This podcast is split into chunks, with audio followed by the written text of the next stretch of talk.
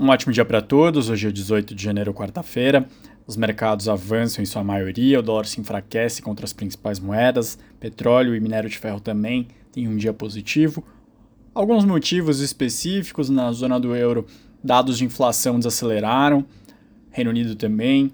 Na China, ontem a gente teve um importante membro do governo falando que é o pior da política da, do surto de Covid já passou e que a política de Covid zero de fato vai se enfraquecer ao longo desse ano, o que já teve reações até do FMI, que projeta agora uma atividade mais forte, não só para a China, para outras economias, dado que a China é um dos principais parceiros comerciais do mundo.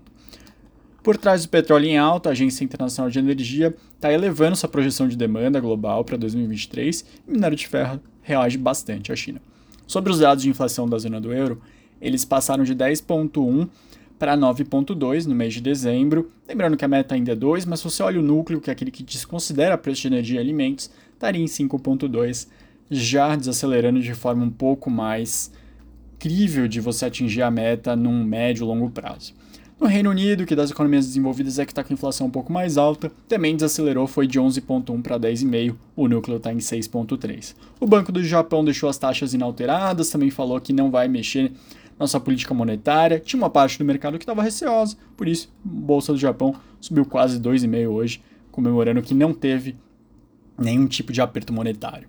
Um último destaque externo, a Rússia anunciou oficialmente que vai expandir o número de militares e bases na a bases vão ser na fronteira com a Finlândia, além de presenças na regi nas regiões anexadas da Ucrânia. Eles vão subir em 137 mil o número de militares ao longo desse ano.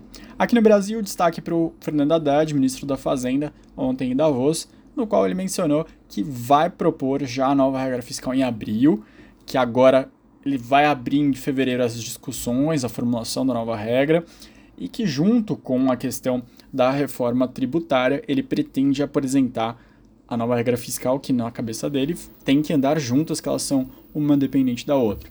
Ele dividiu a reforma tributária em dois, falou que ao longo do primeiro semestre eles vão propor e pretendem aprovar a reforma tributária sobre o consumo, enquanto no segundo semestre seria a questão da renda. Então, temas como imposto de renda sendo modificado, tributação de lucros e dividendos ficariam para o segundo semestre. Último destaque aí que o mercado vai ter uma reação um pouco pior, o governo preparando uma mudança na lei das estatais. No ano passado, a Câmara dos Deputados já aprovou uma modificação e menos de um mês depois da gestão, o governo já prepara um substitutivo para a lei das estatais. Ela poderia mexer em cargos em cerca de 317 vagas de conselhos de estatais, que poderiam ser colocados políticos aliados do governo Lula, e também postos de direção seriam 272 colocações.